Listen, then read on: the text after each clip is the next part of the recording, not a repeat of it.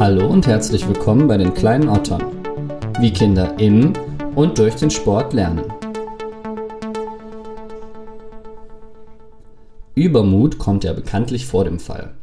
Das hat Dr. Johannes Karsch auf dem harten Wege gelernt. Und das, obwohl Judo übersetzt ja eigentlich der sanfte Weg bedeutet. Was es also mit dieser Geschichte auf sich hat, was Judo den Kindern neben den körperlichen Effekten für den Alltag bringt und wie man übrigens auch zu Hause um Raum, Körper und Gegenstände kämpfen kann, erfahrt ihr in der heutigen Folge. Johannes ist 32 Jahre jung, hat Lehramt studiert und ist nun wieder an der Sporthochschule gelandet, wo er am Institut für Vermittlungskompetenz in den Sportarten forscht und im Bereich Judo in der Lehre unterwegs ist. Trainingspädagogik und Martial Research, also die Forschung im Bereich der Martial Arts, sind seine Steckenpferde. Und das Wichtigste, Johannes ist ein unfassbar lustiger Typ. Und nicht nur im Interview, sondern auch im Judo-Training wird sehr, sehr gerne und sehr, sehr viel gelacht. Wenn ihr also erfahren möchtet, warum Judo ein Sport für jedermann ist und warum der Sport sich so gut für Kinder anbietet, was die Beziehungen mit Trainern und Trainingspartnern so besonders macht und was Nähe, Schweiß und insbesondere Ästhetik für eine Rolle im Leben eines Judoka spielen, dann bleibt dran. Ich wünsche euch viel Spaß mit der Folge Judo und Dr. Johannes Karsch. Kleine Otter. Kinder und Sport. Johannes Karsch, vielen lieben Dank, dass du dir Zeit für mich nimmst. Herzlich gerne. ah, wann hat dich das letzte Mal ein Kind zum Lachen gebracht? Wow, direkt eine schwierige Frage zum Anfang. Also, ich muss sagen, äh, da musste ich lange nachdenken über diese Frage. Ähm, ja, also ich würde sagen, das war auf jeden Fall meine Zeit in der Schule und das war aber unabhängig vom Sport. Das war eher, muss ich sagen, äh, ich habe als Mathematiklehrer auch in der Schule gearbeitet und hatte da ähm, eine ziemlich aufgeweckte siebte Klasse und die ist mir im Laufe der Zeit so ans Herz gewachsen, dass wir da echt viel äh, Quatsch zusammen gemacht haben. Und da, ja, da gab es dann noch häufiger Situationen, wo ich wirklich lachen musste. Also gerade wenn man so unangenehme Versprecher vor der Klasse oder ein Kind, was plötzlich irgendwie eine Maske aufsetzt im Unterricht und guckt einen plötzlich so mit großen, erwartungsvollen Augen an. Also ja, da hatte ich ein gutes Verhältnis mit der Klasse und da sind noch einige Situationen entstanden, die mich dann doch zum Lachen gebracht haben des Öfteren. Beste Situation ist, wenn ein Kind fragt, was ist das für ein Vogel und was sagt der Lehrer dann? Äh, ist das jetzt ein Running Gag? Was ist das für ein Vogel? Äh, ich kenne, ich kenne mich nicht aus mit Vögeln. Echt kanntest du den noch gar nicht? Nee, kannte ich nicht. Mensch, ich Aber ich habe ich hab wirklich mal äh, dieses eine, diesen Klassiker erlebt, dass man so am Ende der Stunde man denkt so, boah, die Kinder haben so viel verstanden, voll geil. Jetzt stelle ich noch die alles entscheidende Frage, die dann absichert, dass sie es wirklich verstanden haben. Und dann meldet sich plötzlich jemand und denkt so, boah, geil, jetzt habe ich ein Kind. Und dann fragt das Kind tatsächlich, ob ich auf Toilette darf. Also das hab, ich habe ich hab wirklich erlebt. Stark, ja. Äh, ja. Ist irgendwie auch lustig dann, ne? Also. Wir, wir hatten mal eine Projektwoche über Windräder. Und ähm, am Ende der Woche hat sich auch einer gemeldet. Das war dann irgendwie Freitagnachmittag, alle waren in Feierabendstimmung. Und äh, der hat dann ernsthaft gefragt, so ja, jetzt habe ich jetzt noch nicht verstanden, machen die jetzt den Wind oder drehen die sich, weil der Wind kommt? Das ist auch so. so ja, super. Ja. ja. Kinder sind witzig. Sehr gut. Äh, apropos Kinder, wie bist du selbst als Kind zu deiner Sportart gekommen? Wir sind hier übrigens äh, wegen Judo, das habe ich glaube ich noch gar nicht gesagt. Stimmt, stimmt. Also ich mache Judo seitdem ich acht Jahre alt bin. Äh, ich will lieber nicht sagen, in welchem Jahr das ist, das ist schon ein bisschen was her. Ähm, ja, relativ unspektakulär. Im Nachhinein betrachtet glaube ich, es hätte jede Sportart werden können. Ich habe tatsächlich in der Schwimmhalle, im Schwimmunterricht in der Schule, einen Flyer gefunden auf dem Boden, der wurde mir noch nicht mal gegeben. Und da stand oben drauf, kommt zum Judo. Ja, und letztendlich habe ich diesen Flyer dann irgendwie meiner Mutter gegeben und gesagt, äh, ich soll hier zum Judo kommen. Ja, und einmal da gewesen und dann irgendwie nicht mehr davon weggekommen. Es ist so witzig, weil wirklich ausschließlich jeder bis jetzt äh, hat eine ähnliche Geschichte erzählt. Man denkt sich so, ich spreche mit der wissenschaftlichen Expertise, mit Leuten, die das seit 20 Jahren machen. Und äh, immer wenn ich frage, ja, wie bist du zu deiner Sportart gekommen, ist es immer so, es gab nichts anderes oder so. Meine Eltern haben gesagt, ich soll das machen. Ich habe einen Zettel äh, auf dem Schwimmbadboden gefunden. Finde ich auf jeden Fall authentisch. Das ist sehr viel wert. Kannst du dich an deine wichtigste Niederlage erinnern? Ja, sofort. Äh, ich will es eigentlich diesem Kontrahenten gar nicht, äh, gar, also Niederlage, ich habe jetzt direkt an Sport gedacht. Ich hoffe, ich kann das jetzt einfach jetzt mal meinem Sport beantworten. Äh, ich will eigentlich meinem Kontrahenten jetzt diese, diese Rolle hier gar nicht geben, ne? aber ja, doch, irgendwie hat er sie schon. Ähm, ich habe mal, das war das, das war im Jahr 2005. Da habe ich einen, Kampf verloren, Deutsche Meisterschaften Halbfinale. Und ich weiß witzigerweise noch genau, was ich im Moment gedacht habe, bevor ich verloren habe. Und, und darüber ärgere ich mich, gar nicht den Kampf zu verlieren. Das ist ein toller Gegner, hat es auch verdient wahrscheinlich. Aber ich habe geführt und ich dachte mir so, oh locker, das läuft ja hier wie eine Eins und oh, jetzt versuchst du den Kampf vorzeitig zu beenden, versuchst dir den hinzuhauen und so. Wurde, glaube ich, ein bisschen übermütig. Ja, und dann wurde ich äh, gekontert bei einer Technik, die ich ja nicht so gut konnte scheinbar. Und das war schon sehr ärgerlich, weil ich im Nachhinein, witzigerweise habe ich den gleichen Kampf nochmal zwei Jahre später den gleichen Gegner gehabt und habe den dann über die Zeit gewonnen auch und habe mich oft darüber geärgert, weil das halt auch eine Zeit im Leben ist, ich weiß gar nicht, 2005, na gut, wo man sich dann wirklich entscheidet, geht man vielleicht auf ein, nochmal auf ein Sportinternat auf ein besseres oder ähm, will man es wirklich professioneller angehen und so weiter. Und das sind viele Fragen, die sich an diesem einen Kampf in meinem Leben tatsächlich entschieden haben, den ich mit ein bisschen Arroganz verloren habe. Und das, ja doch, das ich denke immer noch drüber nach, aber selten, aber selten. Also welche Lehre hast du da jetzt rausgezogen konkret? Ja, letztendlich, also ich, ich finde es halt, halt schade, den Kampf so überheblich verloren, also was heißt überheblich? Würde ich das jetzt nicht erzählen, würde es niemand gemerkt haben. Also es wurde jetzt in der Handlung ja nicht offensichtlich, ich habe da jetzt nichts Besonderes gemacht, aber ich weiß halt eben noch, was ich gedacht habe. Und ich habe mich sehr, sehr sicher in der Situation gefühlt und sie dann leichtfertig hergeschenkt und ja, das ist halt was, was mich doch noch gewurmt hat, weil das wäre ein wahnsinnig großer Erfolg zu der Zeit für mich gewesen, gerade auch weil meine Trainingsbedingungen nicht optimal waren und da wäre das schon ein starkes Ausrufezeichen gewesen.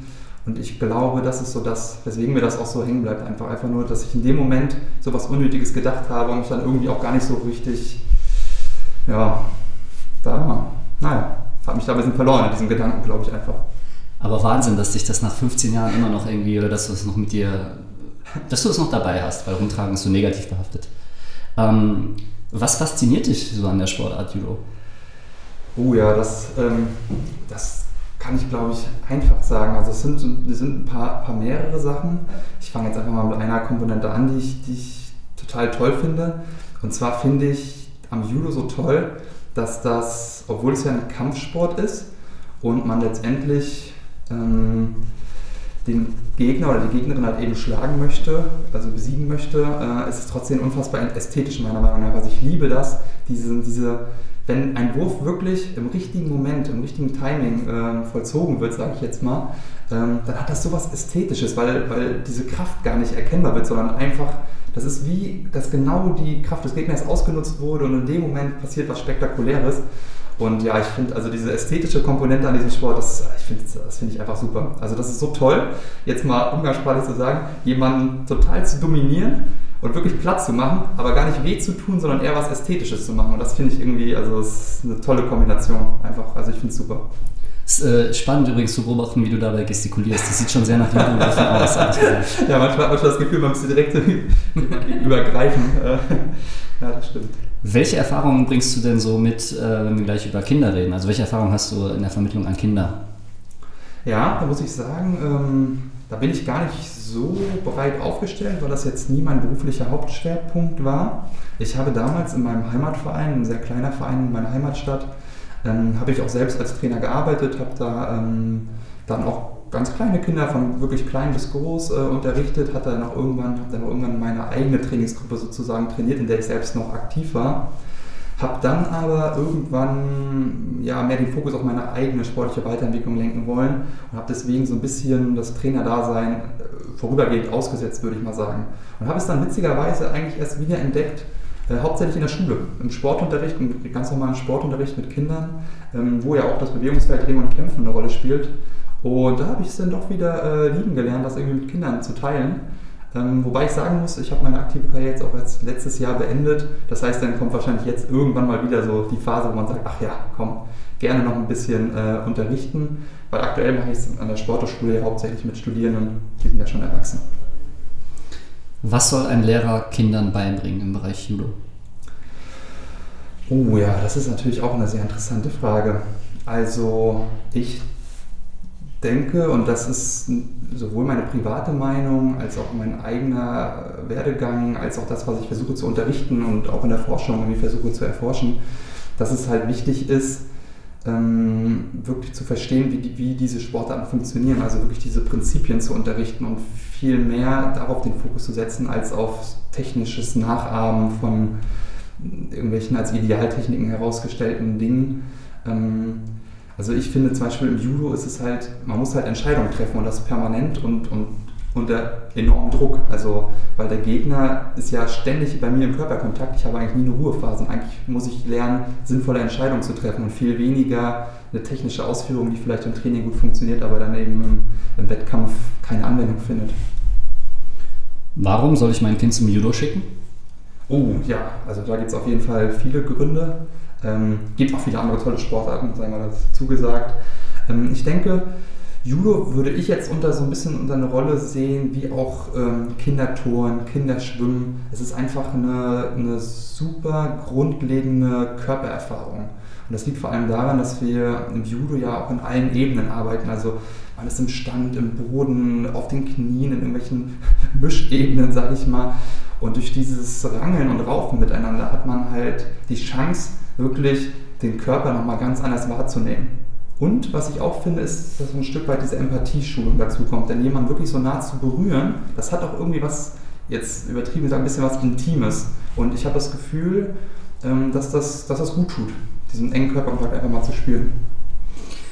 Damals, als ich den Judo-Kurs hatte, da hat unser Dozent zu Beginn auch gesagt, dass es wahrscheinlich so sein wird, dass wir uns auch über Jahre noch begrüßen und miteinander reden. Und wir waren eine kleine Gruppe, vielleicht hat es auch damit zusammengehangen. Aber ich muss wirklich sagen, dass ich das bei keinem anderen Kurs an der Sporthochschule hatte, dass man äh, sich so nah fühlt, auch nach dem, also auch Jahre nach dem Kurs noch, dass man immer noch genau weiß, wer man ist, wie man ist und so weiter. Also das, da ist schon was dran, finde ich. Jetzt hätte ich fast eine kleine Geschichte erzählt, aber das ist ja eigentlich dein Job. Und wir haben im Vorfeld schon gesprochen, du bist top vorbereitet und ich bin total neugierig, was du jetzt zu erzählen hast. ja, top vorbereitet. Die Erwartungen sind hoch, auf jeden Fall. Ja, eigentlich hätte ich ja lieber deine Geschichte jetzt gehört, um mal ein bisschen äh, entspannen zu können. aber nein, es ist auch in Ordnung. Ähm, ja, also kleine Geschichten interessante Rubrik, die du dir da ausgedacht hast. Das ist auch schwierig. Ich fand es irgendwie interessant, dass es bei mir eher, vielleicht sagt das was über meine Person, ich weiß es nicht, aber dass da eher eine traurige Geschichte irgendwie hängen geblieben ist. Vielleicht auch schon wie, die, wie diese Niederlage vorhin. Habe ich da scheinbar einen Drang zu, ich weiß es nicht. Ähm, ja, ja, also die Geschichte, ich will jetzt meinen Sport ja eigentlich positiv verkaufen, aber es zeigt vielleicht auch eine kleine Schattenseite am Sport. Ähm, Judo ist ja eine Gewichtsklassensportart, wie viele Kampfsportarten. Ähm, und das geht natürlich damit einher, dass man dann auch eine Gewicht, ein bestimmtes Gewicht halt eben auf der Waage zeigen muss. Und ja, also, also es klingt jetzt im Nachhinein vielleicht banal, aber ich weiß noch einmal als Kind habe ich bis 42 Kilo gekämpft und für die Mannschaft. Also es war auch Mannschaftsteam, das heißt auch alle haben sich auf mich verlassen. Und ja, also, also ja, es schwierig, schwierig fast schon Worte zu fassen, aber es kommt natürlich so, wie, wie es alle erwarten, ähm, dass ich natürlich dann Wiegeschluss, also da wird wirklich bis zur letzten Minute, man hat dann eine halbe Stunde Zeit oder so. Ähm, wenn man es halt am Anfang noch nicht hat, könnte man ja noch 30 Minuten lang versuchen, ein bisschen Gewicht zu verlieren.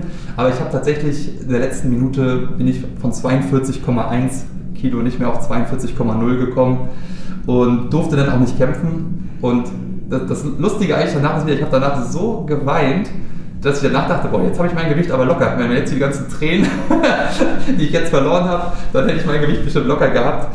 Aber ja, das ist, also ich weiß noch, boah, das war mh, hm, eine bittere Erfahrung. Da habe ich an für sich jetzt, äh, Gewicht machen war bei mir jetzt gar nicht so ein Riesenproblem. Aber das muss man dazu sagen, ne? das gehört bei solchen Sportarten, wettkampfbezogen, dazu. Und ja, das war auf jeden Fall ein Erlebnis, was ich scheinbar nicht vergessen habe bis jetzt. Glaubst du, es ist gut für Kinder, solche Erfahrungen zu machen?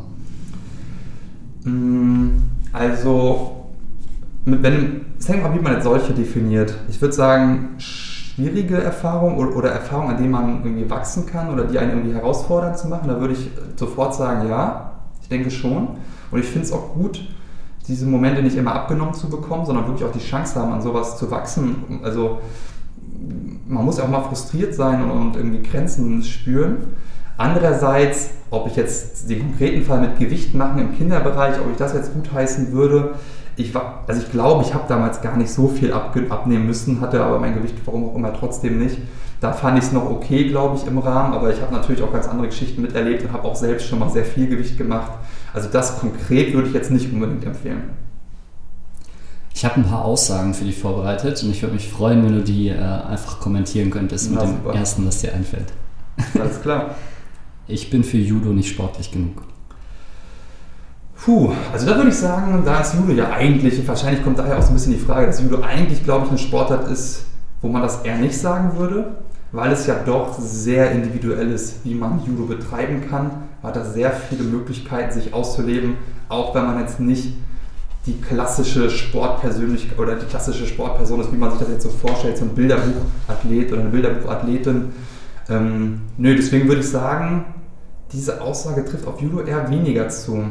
Ähm, ich glaube, man kann sich im Judo relativ gut ausleben, egal wie der Körper ist, äh, groß, klein, dick, dünn, alt, jung.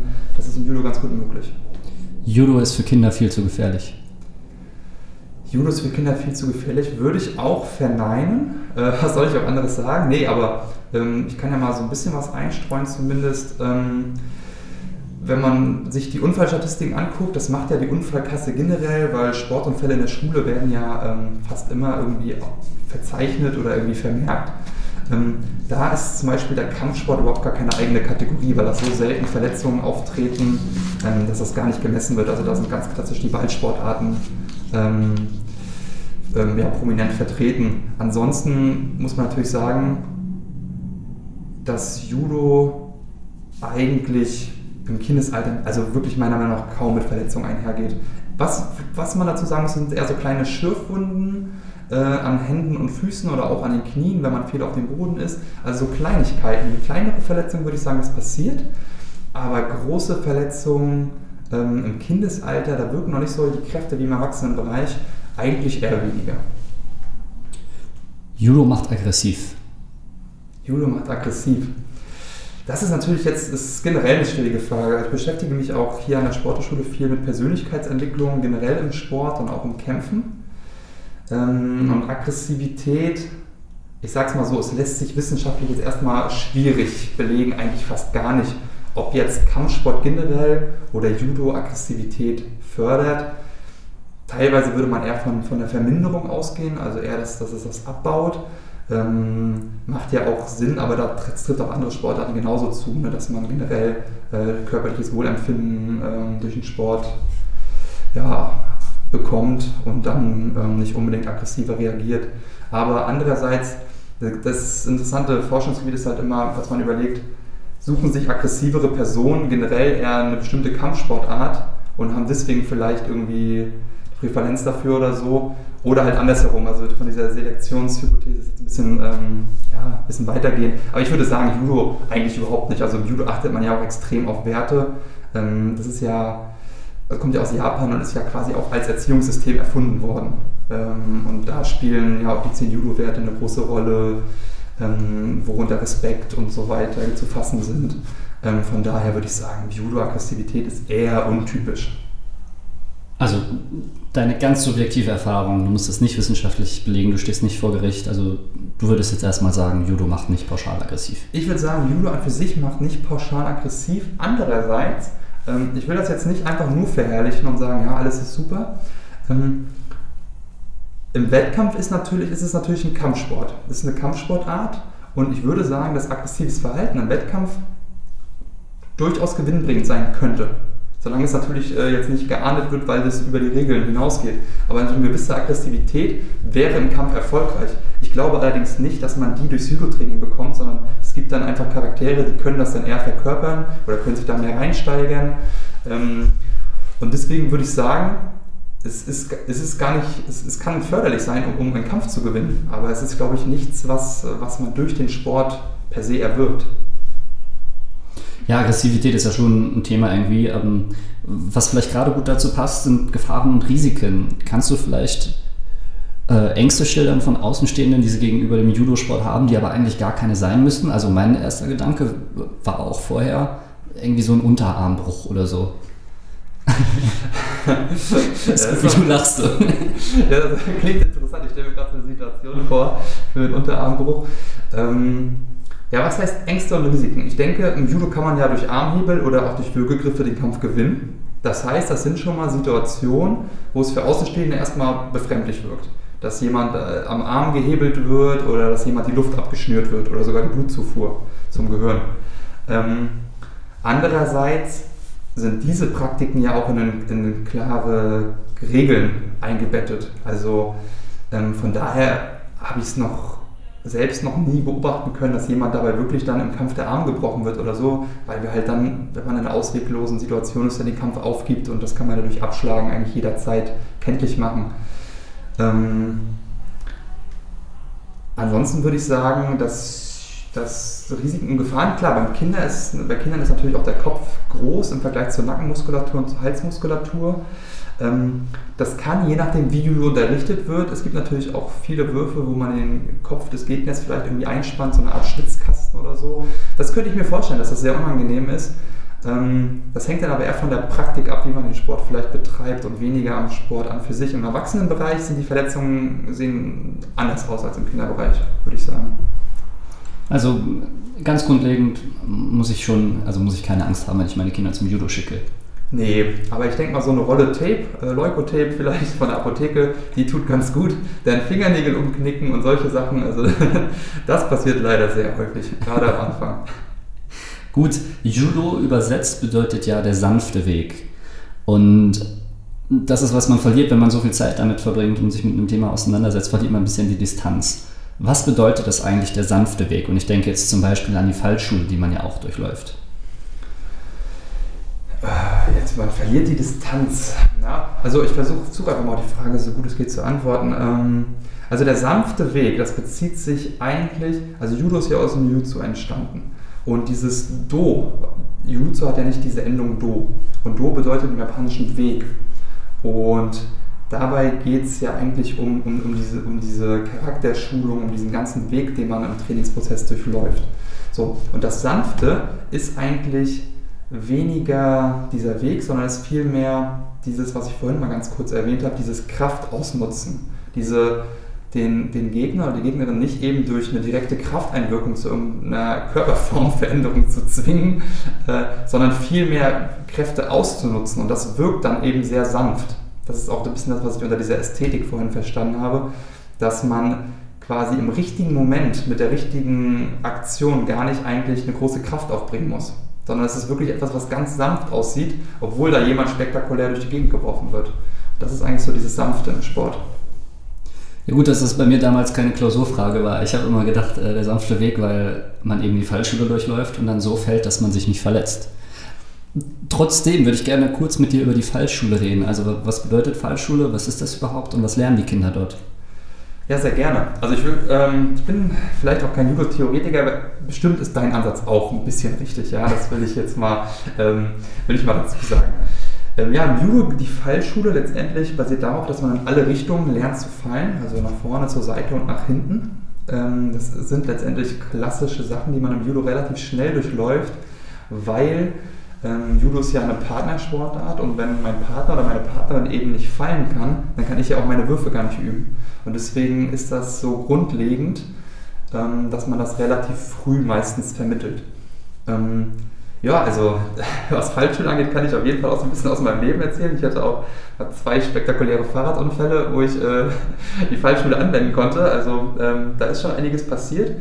Aber an für sich geht es halt hauptsächlich darum, dass man so natürliche Schutzmechanismen abbaut oder verändert letztendlich, weil viele Menschen neigen natürlich dazu, sich mit bestimmten Körperteilen abzustützen und ganz klassisch, wenn ich mich jetzt mit der Hand abstütze, ist natürlich das Handgelenk, die ganze Kraft wirkt auf ein Gelenk, auf eine ganz kleinflächige Aufprallfläche.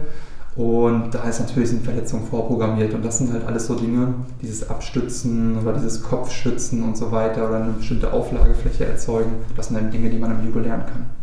Also die Kinder lernen im Grunde, wie man fällt, ohne sich zu verletzen. Das ist doch was Hervorragendes, oder? Würde ich sagen, auf jeden Fall. Ich würde mir sogar wünschen, dass da wirklich auch die Vereine daran Interesse zeigen und das machen vielleicht auch manche. Ich kann das nicht äh, pauschal pauschalisieren.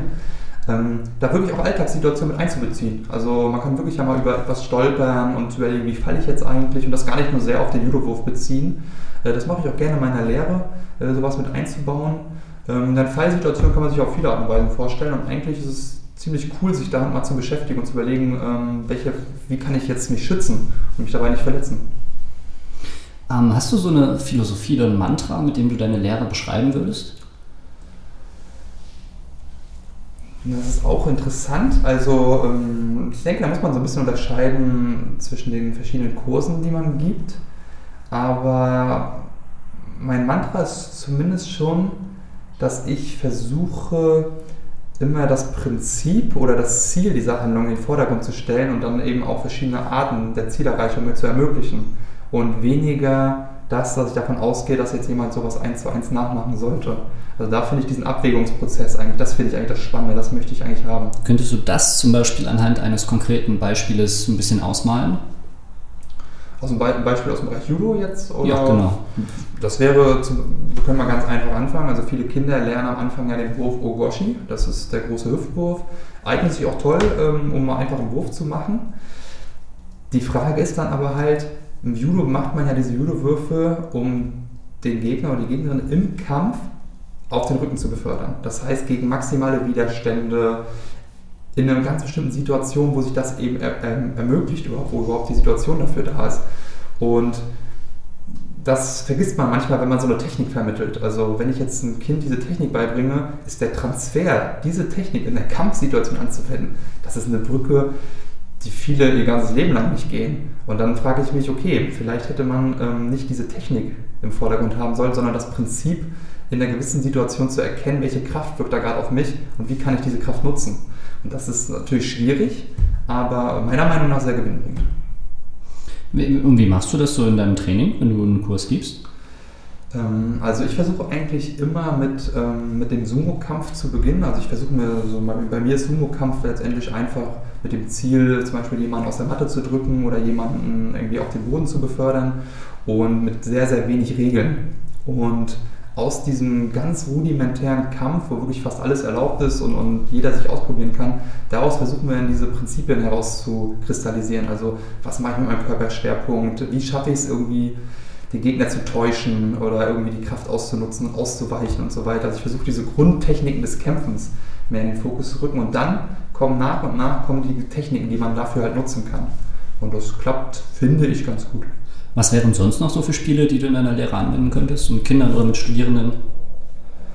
Also da gibt es wirklich ein sehr breites Feld, was so Zweikampfspiele angeht. Ähm, da letztendlich ist es fast, ja, also da gibt es sehr, sehr viele Möglichkeiten. Also in der Schule macht man ja klassischerweise auch mit Kindern, dass man zum Beispiel um Gegenstände kämpft oder dass man um Körperpositionen kämpft. Das heißt, man versucht irgendwie auf dem Rücken zu liegen, auf dem Bauch zu liegen, den Partner irgendwo hinzustoßen, irgendwo hinzuschieben.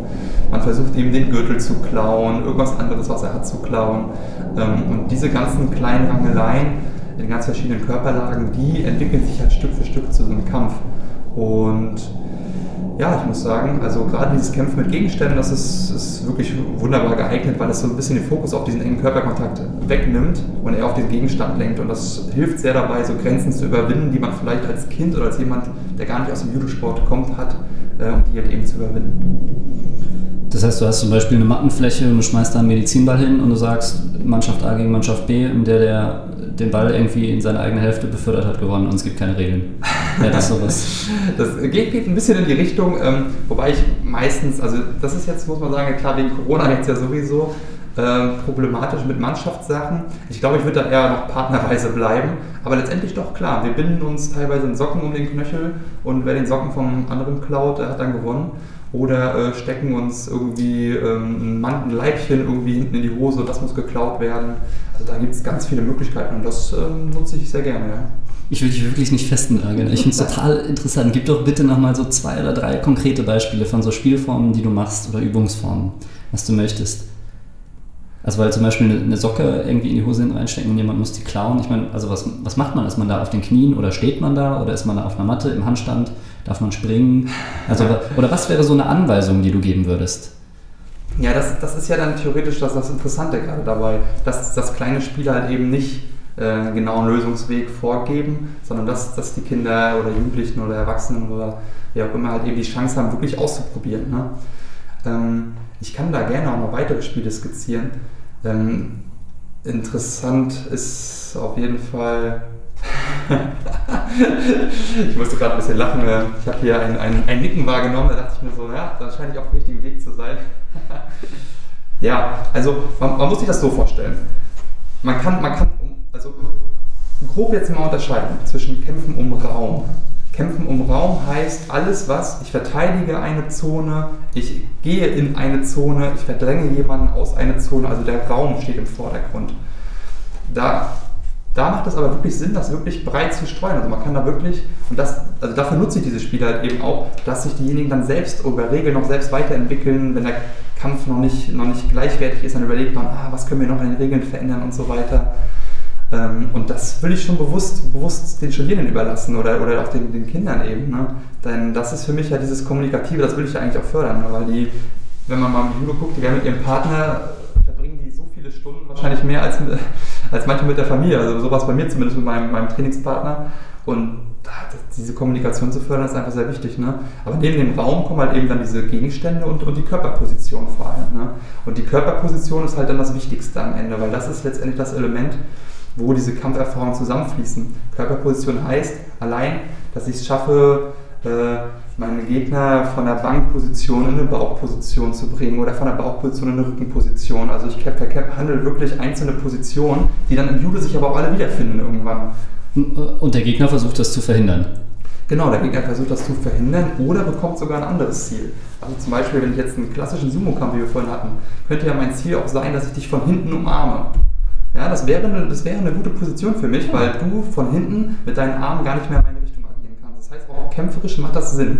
Andererseits könntest du aber das Ziel haben, mich von der Matte abzuheben. Das heißt, wenn ich dich von hinten umarme und du aber mich dann mit der auf die Hüfte auflädst, hättest du plötzlich gewonnen. Und so kann man halt diese Spiele entwickeln, wo sich Stück für Stück die Regeln ähm, verändern oder beide halt ein Ziel verfolgen. Ne? Was ja im Kampfsport immer so ist, dass beide gleichzeitig eben ein Ziel verfolgen.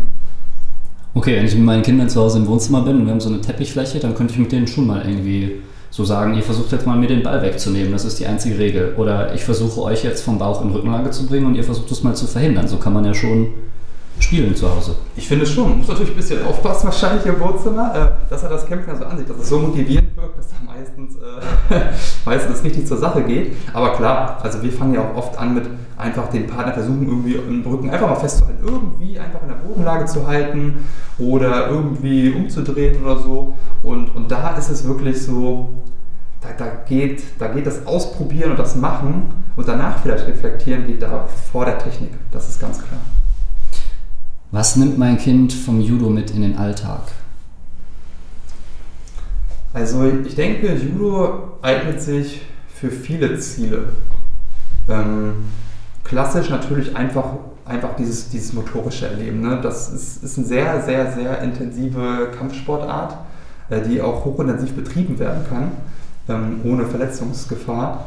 Und deswegen ist es alleine eine unfassbar körperliche Komponente. Also bei uns spielt Beweglichkeit eine große Rolle, Geschwindigkeit, Kraft, Ausdauer, ähm, Koordination in wirklich allen Raumlagen. Äh, das spielt eine sehr große Rolle und ich behaupte auch, dass man das gut mitnehmen kann in andere Bereiche. Daneben finde ich es auf jeden Fall dieses partnerschaftliche Miteinander, was, was im Kampfsport halt so üblich ist. Man muss sich das ein bisschen anders vorstellen als vielleicht bei manchen anderen Sportarten. Bei einer Kampfsportart hat man eigentlich nur die Chance, sich weiterzuentwickeln, wenn mein Partner mir sagt, was klappt jetzt gerade gut und was klappt nicht so gut. Ich bin absolut auf das Feedback und auch auf die Leistung und, und den Willen der Partner mit mir zu kämpfen angewiesen. Das heißt, ich muss zu denen auch irgendwie freundlich sein, ich muss ein gutes Verhältnis zu denen aufbauen. Ähm, das klingt jetzt gar nicht, soll jetzt gar nicht negativ klingen, aber man hat einfach diese, diese Abhängigkeit voneinander. Und in meiner Wunschwelt vielleicht, vielleicht ist es nicht überall so, aber habe ich das Gefühl, dass das schon was mit einem macht und irgendwie so ein bisschen dieses Empathische hervorbringt und dieses Angewiesensein, das ist, das kann auch sehr schön sein, auf jeden Fall. Ja, wir können das ja mal ähm, noch ein bisschen ausweiten auf die Judo-Werte zum Beispiel. Die habe ich mir natürlich notiert. Ähm, ich lese dir einmal kurz runter und danach können wir darüber sprechen. Es sind zehn Stück. Einmal die Höflichkeit, die Hilfsbereitschaft, die Ehrlichkeit, der Respekt, die Ernsthaftigkeit, die Bescheidenheit, die Wertschätzung, der Mut, die Selbstbeherrschung und, und da sind wir bei deinem Thema, die Freundschaft. Das war jetzt ein ganzer Batzen Wörter, die klingen alle erstmal super und ich würde mich freuen, wenn mein Kind die alle lernt. Und äh, wieder ganz subjektiv, hast du wirklich das Gefühl, dass sich Kinder oder auch Erwachsene in so eine Richtung entwickeln, wenn sie zum Judo kommen? Also das ist eine, eine sehr interessante Frage. Ähm, und ich habe jetzt, glaube ich, schon sehr viel Positives über Judo erzählt und will auch irgendwie trotzdem noch versuchen, ein bisschen neutral zu bleiben. Und ich finde, bei der Frage sind das für mich Eigenschaften, die ich mit Sport eher verbinde, als ich, als ich sagen würde, klar, man nennt das Judo-Werte und das ist auch eine tolle Vermarktungsstrategie, wenn man das so nennen möchte. Äh, ich denke auch, dass man diese Werte im Sport erleben kann, äh, auch für sich selbst finden kann. Aber ehrlich gesagt, wenn ich jetzt wirklich ehrlich darauf antworten würde, würde ich, und ich wäre jetzt Handballer, würde ich sagen, oh, das, im Handball muss man mutig sein, im Handball muss man Respekt zeigen vor dem Gegner oder der Gegnerin. Deswegen würde ich sagen, ich würde es ein bisschen relativieren. Ähm, was sich in der Wissenschaft zeigt, ist halt eben, dass das Sport nicht per se so oder so wirkt, sondern dass es sehr stark damit zusammenhängt, wie die Trainingsatmosphäre ist und wie der Lehrstil ist. Äh, wir haben ja vorhin auch schon so ein bisschen über Art und Weise des Unterrichtens gesprochen. Ähm, das sind halt sehr viel entscheidendere Faktoren, als zu sagen, diese Sportart ist immer eine Persönlichkeitsentwicklung in diesen zehn Bereichen. Das, ist, das kann man so eigentlich nicht formulieren. Worauf sollte ich denn achten, wenn ich mein Kind zum Judo schicken will, wenn ich drei, vier Vereine zur Wahl habe? Und also woran kann ich jetzt erkennen, dass das irgendwie ein guter Verein ist oder dass mein Kind da in guten Händen ist? Ja, also ich glaube, da gibt es jetzt nicht die, die eine pauschale Antwort, ähm, aber letztendlich würde ich überlegen, wenn ich mein Kind irgendwo hinschicken würde, ähm, was ich allerdings erst noch zeugen müsste und dann müsste es noch ein Alter kommen, dass es Judo machen könnte. Na gut, äh, zu weit ausgeholt. Ähm, also ich denke, es ist total wichtig, sich das mal vor Ort anzugucken und vielleicht auch mal herauszufinden, welcher Fokus da eigentlich im Verein betrieben wird. Also gerade in einer Sportart wie Judo kann das sehr unterschiedlich sein. Also es gibt eben Wettkampf-Judo, es gibt aber auch Judo, was jetzt mit, mit, mit einem Wettkampfgeschehen gar nichts zu tun hat, was eher traditionell angehaucht ist ähm, wo es eher darum geht, diese Graduierung zu durchlaufen und da verschiedene Dinge kennenzulernen. Die sind ja häufig auch eher von so einem Meister-Schüler-Verhältnis geprägt, was dann vielleicht eben nicht das ist, was ich mir eigentlich vorstelle, weil ich mir eigentlich eher so eine Bewegungsförderung vielleicht vorstellen würde und würde dann eher einen Judo-Verein wollen, die mir sagen, oh ja, wir machen das spielerisch, äh, bis zum Alter von acht Jahren spielen wir uns Techniken gar nicht so eine große Rolle, sondern wir machen verschiedene Kampfspielchen und äh, gemeinsam miteinander und so weiter. Ich glaube, das wäre was, wo ich vermehrt darauf achten würde, hängt aber auch so ein bisschen von, von den Wünschen ab. Also ähm, da sind mehrere Wege denkbar. Du hast jetzt auch von einem Meister geredet. Also hat man ähm, gar nicht so ein Trainer-Trainierender-Verhältnis, sondern ist das eher ein Schüler-Meister-Verhältnis? Ich würde sagen, das ist zumindest so traditionell ein bisschen behaftet. Also man spricht auch im Judo von den Dan-Graden, also vom schwarzen Gürtel, ja auch von Meistergraden zum Beispiel und das andere sind die Schülergrade. Da merkt man ja schon so ein bisschen ähm, das, was da mitschwingt. Ob das jetzt so umgesetzt wird, sei mal dahingestellt. Ich habe das Gefühl, dass es nicht mehr so präsent ist. Aber doch, klar, also gerade so fernöstliche Kampfsportarten haben ja häufig noch dieses Bild, ähm, dass da Schüler sind, die dann drei Stunden lang die gleiche Bewegung äh, vollführen, bevor der Meister sich überhaupt erst herabwürdigt, dann den nächsten Schritt zu erklären oder so ähm, und auch gar keine großen Erklärungen überhaupt gibt, sondern einfach sagt, das wird jetzt gemacht. Ähm, ob das jetzt wirklich noch Praxis ist, ich hoffe mal nicht so oft. Bei uns ist es zum Beispiel so, mein äh, ehemaliger Fußballtrainer, den besuche ich heute noch gerne. Ich weiß nicht, gibt es das im Judo auch? Ich würde sagen, das gibt es sehr, sehr oft. Ich glaube auch, dass das, dass das in vielen Sportarten der Fall ist. Das ist einfach ein unfassbar enges Verhältnis irgendwie. Also ein Trainer nimmt ja so viele andere Rollen noch ein und das ist vielleicht jetzt auch nochmal ein guter Tipp, den du jetzt gerade reingebracht hast, dass man vielleicht auch wirklich darauf achtet, wer würde denn mein Kind trainieren und einfach, ob diese Person mir wirklich sympathisch ist, ob ich dieser Person vertrauen kann. Ich glaube wirklich, dass das sehr viel mehr ausmacht als die Wahl der Sportart oder einer bestimmten Methodik. Ähm, von daher würde ich sagen, ja, also das prägt sehr im Judo. Man kann ja auch tatsächlich mit seinem Trainer kämpfen. Also ich weiß nicht, wie das in anderen Sportarten ist, aber bei uns kommt das schon mal vor, dass man dann gegen den eigenen Trainer kämpft. Ähm, eher ein bisschen freundschaftlich, aber auch für den Trainer, um zu spüren, äh, wo steckt mein Athlet eigentlich gerade auf welchem Level. Und also einfach aus Diagnosegründen sozusagen. Und ich denke schon, dass das Verhältnis sehr eng ist. Also kann ich eigentlich nur bestätigen. Ich glaube, so ein Trainer, also in so einem Verhältnis merkt er auch sofort, also in dem Moment, wo du die, die Matte betrittst, wie es dir geht. Der sieht das ja, der spürt das, oder? Würde man sich zumindest wünschen. Also ich hatte in meinem Leben solche und solche Trainer, würde ich sagen. Okay. Ohne jetzt jemand zu nahe zu treten, würde ich auch gleich sagen, dass nicht alle, äh, alle so waren. Aber ich denke, ein Trainer sollte sich sehr auf die, auf die Bedürfnisse der, der Trainierenden einlassen können. Ähm, was natürlich klar dann irgendwie im Hochleistungsbetrieb dann irgendwann immer schwieriger wird. Äh, oder auch wieder einfacher, weil man eben mehr Zeit für einzelne Athleten vielleicht hat. Ne? Aber ja, ich würde sagen, gibt solche und solche. In so einem Meister-Schüler-Verhältnis ist es ja dann wahrscheinlich so, dass der Meister deutlich stärker ist als der Schüler. Und wenn wir das jetzt nochmal auf den Breitensport und auf die Kinder runterbrechen, was mache ich denn eigentlich, wenn ich ein Kind habe, das äh, vielleicht ein bisschen größer und kräftiger schon ist, einfach weil es ein paar Monate älter auch ist, und es soll dann sich mit einem anderen Kind auseinandersetzen, das deutlich kleiner ist und leichter. Wie schaffst du es da, ähm, faire Bedingungen herzustellen? Mhm. Ja, das ist eigentlich ein schönes Beispiel, weil, das, weil Judo eine sehr kraftbetonte Sportart ist und damit haben wir eigentlich per se immer das Problem, dass einige Kinder stärker sind und andere schwächer und das eine große Auswirkung auf die Leistung hat, vielleicht noch größer als in anderen Sportarten.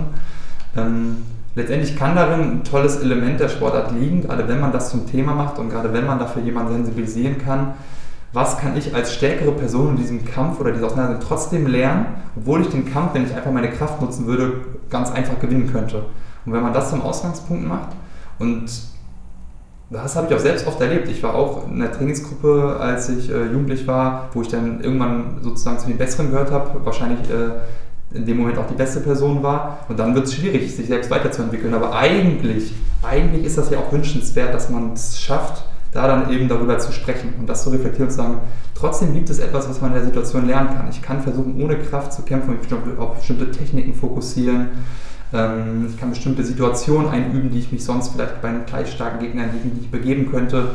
Also es gibt schon Möglichkeiten, aber ich finde auch, dass es schwierig ist. Also ich finde, im Kinderjudo ist natürlich schon vorteilhaft, wenn eine Trainingsgruppe wenn die nicht zu klein ist, wenn verschiedene, wenn natürlich eine fünf Personen und eine ist total klein und dann mittelgroß und also alles sehr unterschiedlich, dann ist es schwieriger auf jeden Fall ähm, auf Wettkampfebene das zu betreiben, ne, was ja eigentlich schon eine, eine verlockende Facette ist. Ähm, aber es lässt sich auf jeden Fall auch abfedern. Lacht ihr eigentlich viel im Training? Also ich würde sagen, ja. aber, auch, aber, auch, das hängt natürlich. Also, ich, also naja, mit dem Hintergrundwissen, dass das ja auch irgendwann im Internet ist, muss man überlegen, was man so sagt bei so einer Frage. Ne? Ähm, also in meinem Heimatverein damals hatten wir sehr, sehr viel Spaß beim Training. Wir haben, wir haben würde ich sagen, ein fast einzigartiges Judo betrieben. Bei uns ging es sehr viel um Ausprobieren, sehr viel um Spaß, um Diskutieren über die richtigen Wege.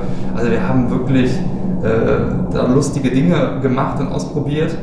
Ähm, ist natürlich nicht überall so der Fall. Also es kann auch sehr konkurrenzbehaftet sein. Gerade, das habe ich ja vorhin beschrieben, man kämpft ja gegeneinander. Das kann natürlich auch, wenn man jetzt nicht gut befreundet ist oder vielleicht um einen Platz in der Nationalmannschaft kämpft, oder das kann natürlich dann auch irgendwie negative Effekte einfach haben. Ne? Und ich glaube nicht, dass da noch so viel gelacht wird am Ende. Ähm, ich habe noch ein kleines Klischee für dich. Und zwar, also das ist übrigens auch meine subjektive Wahrnehmung, das nämlich auch bei dir war, ist es äh, Kampfsportler im Alltag sehr, sehr gefasst sind und in sich ruhen und eine sehr, sehr, sehr, sehr angenehme Aura haben. Dass man immer das Gefühl hat, wenn die einen Raum betreten, es kann nichts passieren. So, würdest du das äh, jetzt vielleicht unabhängig von dir, wobei es für dich vielleicht schwer ist, das zu beantworten, weil du da selbst drin bist. Aber wie siehst du das? Glaubst du, da ist was dran? Ja, also wenn du mich so wahrnimmst, ne, dann wehre ich mich dagegen natürlich jetzt nicht. Nein, also ich würde sagen, ja. Ich, andererseits mein Bild immer wieder getrübt, weil ich auch Athleten kenne, wo ich sagen würde, bei denen würde ich das irgendwie nicht so sehen. Ähm, aber das heißt ja nicht, dass das, bloß weil es Ausnahmen bestätigen die Regeln. Ähm, ich würde schon sagen, man, man lernt halt viel über sich und über andere durch diese direkte Auseinandersetzung. Ich glaube, man kann relativ gut so auch Gefühle wahrnehmen, kann sich da so ein bisschen besser hineinversetzen. Man merkt ja auch, wenn jemand jetzt, wenn wir kämpfen, irgendwie, wann, wann spannst du an? Ah, ist dein Nacken schon steif und ich sehe schon, oh, da, da kommt jetzt gleich was oder so. Das sind ja schon so ein paar Signale, die man vielleicht auch lernt, ganz gut zu deuten. Und ich denke, ein bisschen Sicherheit gibt einem das schon, äh, was solche Situationen angeht. Und dann mit der Sicherheit kommt dann wahrscheinlich auch so ein bisschen Gelassenheit. Damit könnte ich mir schon vorstellen, dass das so ein bisschen mit einhergeht. Ja, einfach vielleicht auch aus einer Sicht der Selbstverteidigung. Also du kannst ja jemanden, der auch ein bisschen größer und stärker ist, du kannst ja sofort den Körperschwerpunkt aushebeln. Das, das ist wohl wahr, aber, aber auch irgendwie, ähm, das ist so ein lustiges Paradox. Und ich habe immer das Gefühl, viele schicken auch ihr Kind dann zum Judo und sagen, ja, du musst dich wehren können oder so. Ich habe das auch neulich mir das irgendeiner erzählt, dass er von seinem Vater auch zum Judo geschickt wurde, weil er irgendwie geärgert wurde äh, im, Schul im Schulhof oder so. Äh, witzigerweise, sobald man das dann betreibt in längere Zeit, kommt man gar nicht mehr in diese Situation. Das ist irgendwie so, also es wird selten dann auf die Probe gestellt. Ne? Das ist, glaube ich, vielleicht auch so ein bisschen das, was du eben gerade schon gesagt hast, dass man dann irgendwie so Sachen mehr aus dem Weg gehen kann oder vielleicht auch nicht auf jedes auf jede Ärgerei irgendwie anspringt, sondern da eher Ruhe bewahrt. Ich glaube, das ist fast eher die Förderung. Also wenn man, wenn man ehrlich ist, wäre Judo jetzt keine, keine klassische Selbstverteidigungssportart. Also das, das, da, da, muss man unterscheiden. Es gibt ja im Kampfsport, spricht man von Kampfsport, Kampfkunst und Selbstverteidigung und es macht auch Sinn, diese Grenzen zu verstehen. Und ähm, Judo kann ich super jemanden auf den Rücken schmeißen. Also ich kann wirklich jede Person auf den Rücken schmeißen muss aber im Judo nicht darauf achten, ob die Person in der anderen Hand ein Messer trägt und mir das Messer irgendwo äh, in den Rücken stechen möchte. Von daher setze ich einen anderen Fokus. Das kann helfen, ähm, aber ist per se jetzt keine, keine geeignete Selbstverteidigung für sowas. Einmal in diesem Gespräch muss ich sich jetzt noch fordern, danach hast du es auch geschafft. Puh. Ein Kollege von dir hat nämlich in einem anderen Interview gesagt, äh, Dr. Timo Klein-Sötebier, dass er in seinen Kursen, Kursen Tischtennis, ähm, so weit wie möglich von der Sportart weggeht, die grundlegende Spielidee aber nicht ver ver vergisst. Also ich meine, wir sind jetzt nicht in der Spielsportart. Aber versuchen wir das mal auf deinen Sport zu übertragen. Könntest du damit was anfangen mit dieser Idee? Also ich meine, ich denke jetzt daran, Judo ist erstmal kämpfen. Und du sprichst aber auch davon, dass man Raum oder, oder um Gegenstände kämpft oder sowas. Was, also, was sind deine Gedanken dazu? Also allein, weil ich den Kollegen Timo sehr, sehr achte und, und auch selbst bei ihm, glaube ich, Kurse sogar damals hatte. Und äh, witzigerweise hat er mir auch oft geholfen beim Tischtennisunterricht in der Schule. Also haben da eigentlich ein ganz gutes Verhältnis. Und ich finde es sehr interessant. Also das ist, ist, ein, ist ein sehr interessanter Ansatz. Also ich glaube, dass da ist viel Wahres dran. Ich muss mir jetzt mal beim Antworten so ein bisschen überlegen, was genau. Ähm, ich glaube, der Schritt zurück von den konkreten Dingen, die man als Sportart tut, der hilft. Einfach um zu verstehen, worum geht es hier eigentlich. Und auch wenn ich im Tischtennis die, diese Kreativität nicht habe und auch nicht diesen, dieses Background-Wissen, was, was der Timo wahrscheinlich da hat, ähm, ist das im Judo auch ähnlich. Denn auch da kann man natürlich den Fokus verlieren und dann an der 15. Technik arbeiten, ohne zu verstehen, in welcher Situation könnte ich die überhaupt in meinem Kampfstil überhaupt gebrauchen. Und deswegen würde ich sagen, dass der Schritt zurück auf jeden Fall hilft. Also man spricht ja auch oft davon, dass man ähm, in einem Sport hat, um Transfer zu ermöglichen. Es geht ja immer so, dass man beim Lernen Situationen vereinfacht, letztendlich. Aber bei dieser Vereinfachung geht es halt immer darum, was genau vereinfacht man. Verfremdet man diese Sportart, also verabschiedet man sich von dieser Kernidee, die da eigentlich verfolgt wird, oder eben nicht. Und im Judo wäre jetzt die Kernidee vor allem, dass ich den Gegner wahrnehmen kann, dass ich wahrnehme, was da gerade passiert, wo wirkt da gerade eine Kraft. Und wenn ich das in meiner, in, in meiner, in meiner Übesituation nicht mehr habe, dann habe ich es verfremdet, dann habe ich es nicht vereinfacht, sondern verfremdet. Und da muss man eben aufpassen. Und ich denke, das ist das, was der Timo meint. Man geht weit weg von dieser Sportart, von, von der klassischen Umsetzung. Im Judo, allein durch das komplizierte Regelwerk, ist es auch durchaus geboten, mit Anfängern da wirklich maximal weit weg zu gehen. Aber man hat halt immer noch eine, eine Idee davon, was sich da gerade vermittelt und welche Kernidee das ist und wo die sich im Sport wiederfindet. Ich kann ja mal ein, zwei Beispiele nennen, die mich überrascht haben und die ich nicht mit Judo in Verbindung gebracht hatte, hätte. Zum Beispiel äh, an einem Seil hochzuklettern. Und das ist ja logisch, das ist ja voll gut für die Griffkraft und allgemein für die Kraft. Dann hatten wir noch ein Spiel, ähm, da steht man sich gegenüber und es berühren sich nur die Handflächen. Und der Erste, der einen Schritt macht, hat verloren. Das heißt, man versucht sich mit Drücken und Zurückweichen ähm, naja, zum, zu einem Schritt zu bringen, sozusagen. Das ist auch was, das ich nicht erwartet hätte, aber man lernt es super, den ähm, Gegner in dem Fall zu lesen. Und das ist ja auch eine, eine Entfernung im Grunde von dem, was du gerade auch geschildert hast. Ja, total. Das, was du gerade beschrieben hast, ist ein ganz tolles Spiel. Ähm, gerade so Gleichgewichtsspiele, das ist halt das eben. Ne? Im Judo spielt Gleichgewicht eine große Rolle. Ähm, und dann überlege ich halt, wie kann ich Gleichgewicht schulen? Was kann ich eigentlich machen, um da ein Gefühl für zu bekommen und Gleichgewicht auch zu erkennen? Wo ist das Gleichgewicht meines Gegners oder meines Gegenübers? Ähm, genau, und dann entfernt man sich halt eben von der eigentlichen Sportart und, und schafft eine Übesituation, die Spaß macht und äh, gleichzeitig aber trotzdem einen großen Transfer verspricht. Ja, überhaupt die ähm, ganzen koordinativen Fähigkeiten und so, die kann man ja auch alle auf andere Art und Weise fördern. Darauf wollen wir aber gar nicht so im Detail eingehen, das wird jetzt ein bisschen zu wissenschaftlich dann. Lieber Johannes, gibt es noch etwas, das dir auf dem Herzen liegt? Ein Tipp für Eltern oder sowas oder für Übungsleiter, irgendwas, was du unbedingt loswerden möchtest? Oh ja, also ich habe eher, eher das Gefühl, so ein bisschen, dass Judo so oft als, als Sportart, na, ist nicht mehr ganz so populär, wie es mal war. Ähm, man hört das ganz oft so von Leuten, so eine Generation vielleicht noch über mir, die sagen, oh ja, ich habe auch mal Judo gemacht. Die haben alle tolle, positive Erfahrungen mit Judo gemacht. Und dann ähm, habe ich das Gefühl, aber dass in, in, der jüngeren Generation das eher so ein bisschen, oh ja, so ein Sport, ja, weiß ich nicht. Ähm, zur Selbstverteidigung taugt es ja nicht so wirklich und ansonsten hat so komische Anzüge an und ist in der Halle und gar nicht unter, unter der Sonne vielleicht noch oder so. Ähm, und ich würde mir wünschen, dass man, dass man äh, der Sache mal eine Chance gibt. Ähm, aus, aus mehreren Gründen. Ne? Wir haben ja so viel jetzt eben gesagt, was das alles fördern kann, aber also wenn man sich heutzutage spektakuläres Wettkampfjudo anguckt, äh, mal im Internet oder äh, auch mal live vor Ort, das ist schon Wahnsinn, was da gemacht wird. Also wenn man das, glaube ich, den Kindern mal zeigt, das äh, würde ich mir auf jeden Fall wünschen. Und ja, ansonsten kannst du gerne noch eine weitere Frage stellen, vielleicht fällt mir noch was Besseres ein. du, äh, ja, schick mir mal äh, ein, zwei Links später für YouTube, dann haue ich die unten in die Beschreibung rein, dann äh, kann man da direkt draufklicken. Ja, auf jeden Fall, sehr gerne. Ja, wenn es von deiner Seite nichts mehr gibt, das du loswerden möchtest. Johannes dreht sich um und guckt auf seinen Zettel. ich habe leider die Übersicht verloren. Äh, das ist ja häufig so, ne? Aber das ist wie beim Spicken damals in der Schule. Äh, die Vorbereitung ist eigentlich das Entscheidende, die Spickzettel letztendlich dann noch zur Hand zu haben. Äh, ist vielleicht gar nicht mal so entscheidend. Nee, auf jeden Fall. Also ich bedanke mich dafür, dass ich die Chance hatte, hier meine Sportart so ein bisschen darzustellen und dafür zu werben. Und vielleicht das noch, das war das Abschlusswort, was ich gerade noch ein bisschen gesucht habe, ist, also das ist jetzt mal natürlich wieder eine steile These, aber dafür sind solche nicht wissenschaftliche Gespräche ja auch mal nochmal da. Ähm, ich habe so ein bisschen das Gefühl, dass in unserer Gesellschaft so Körperkontakt und Schweiß und, und dieses enge Miteinander und so, dass das so ein bisschen, bisschen ins Hintertreffen gerät. Jetzt natürlich Corona brauchen wir gar nicht davon reden, das wird wahrscheinlich auch das Übrige dazu tun. Vielleicht wäre Judo ein toller Weg, ähm, gerade mit solchen Folgen dann auch umzugehen. Ähm, denn ich habe das Gefühl, dass, dass dieser Körperkontakt wirklich, und da bin ich echt von überzeugt, dass das wirklich eine Quelle ist von, von Miteinander, von ins Gespräch kommen, von Empathie entwickeln, von irgendwie spüren, was andere beschäftigt. Ich glaube, enger Körperkontakt tatsächlich, äh, und das meine ich jetzt nicht auf, auf eine merkwürdige Art und Weise, glaube ich wirklich, dass das, das viel bewegen kann. Und deswegen ja, nochmal eine Fahne dafür wedeln. Schöner Sport. Besonders auch für Kinder, finde ich, für die es zum einen super wichtig ist, dass sie auch andere Kinder umarmen und auch spüren, äh, dass sie zum anderen aber auch lernen, dass sie jemanden nicht umarmen müssen, wenn sie nicht möchten. Ganz, ganz wichtig.